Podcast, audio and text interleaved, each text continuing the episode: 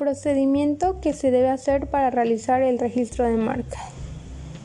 Primero, una vez que se han investigado los condicionantes para registrar una marca en el INPI, pueden proceder a elegir el tipo de marca que desean registrar.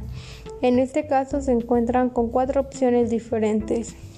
Nominativa, nominada, tridimensional y mixta. Para poder realizar el proceso de registrar la marca en el INPI, debes seleccionar la clasificación que se adapte a tu producto o servicio. Para ello, el INPI pone a tu disposición ClassNISA. Una vez clasificado el producto o servicio, es importante realizar un estudio de antecedentes fonéticos o figurativos previo al formulario de solicitud de registro de marca. Este estudio se realiza a través de MarcaNet. Si ya se asegurado de que su marca no existe, es momento de empezar con el proceso de solicitar el registro de la marca. El costo para el estudio de una solicitud nacional de la marca es de 2.457.79 pesos mexicanos, más del IVA. Este tiene una vigencia de 10 años, renovables en periodos de igual duración. Solicitud de registro de marca ante el INPI. Puede ser en línea, presencial, correo o mensajería. Una vez realizado paso a paso para registrar tu marca en el INPI, este examinará tu solicitud para asegurarse que tu marca es registrable en México y que cumple con todos los requisitos tanto legales como burocráticos. Si tu marca es aprobada en un plazo de 4 a 8 meses, obtendrás su título de registro. Procesos para patentes. Identifica tu patente. Debes proceder con su registro en el Instituto Mexicano de la Propiedad Industrial INPI y una vez examinada la solicitud se conferirá una patente sobre el invento en cuestión por un plazo de 20 años. El procedimiento para registrar una patente en México consta de los siguientes. 1. Presentación de la solicitud de registro de patente ante el INPI y pago de la tasa de mantenimiento de la primera anualidad. 2. Publicación de la solicitud de registro de patente en México. 3. Examen de fondo a la patente en México. 4. Obtención del título de patente en México. 5. Pago de las tasas de mantenimiento de derecho. Ahora, para el procedimiento para realizar el código de barras.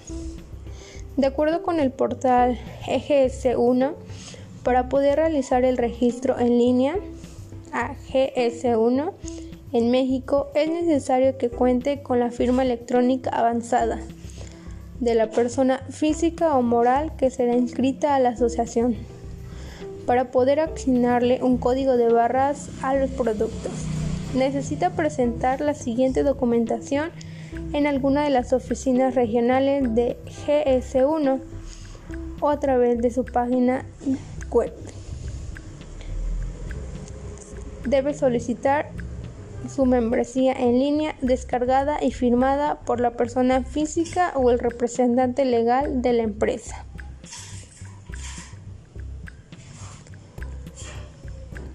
El monto del pago depende de los ingresos.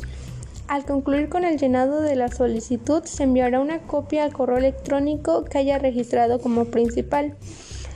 Después, el pago de membresía se hace en línea al concluir con el llenado de la solicitud. Una vez que la institución bancaria aprobó el cargo por el pago de la membresía y que haya cubierto los requisitos, se podrá procesar a la solicitud. Ya concluido el trámite de la membresía, encontrará su factura en la cuenta del portal asociado y listo. Procedimiento para la tabla nutrimental de un producto. Primero, fabricantes de alimentos preavanzados. Hacemos el cálculo de, de los nutrimentos para que componen el producto a partir de los datos nutrimentales de sus proveedores, de materias primas e ingredientes y de base de datos de nutrientes. Una vez obtenida la información, Generamos la tabla nutrimental de acuerdo a la normatividad vigente aplicable y en caso de ser necesario también se elabora la información que deberán ostentar en el área frontal de exhibición. En el Departamento de Desarrollo de Nuevos Productos se apoyará el desarrollo de los productos proporcionando información acerca del impacto en el producto final sobre un nutriente en específico que tendrá ciertas materias primas e ingredientes. En análisis de laboratorio. Se deberá hacer un análisis de laboratorio donde te asesoraremos para reducir al mínimo el costo de este, recomendándote los nutrientes estrictamente necesarios para la elaboración del panel nutrimental. En este caso, combinamos los resultados de los análisis de laboratorio y los cálculos teóricos. Por último, será la constancia de conformidad. Te asesoraremos en los trámites que se realizan para la obtención de la constancia de conformidad de información comercial por producto o etiqueta.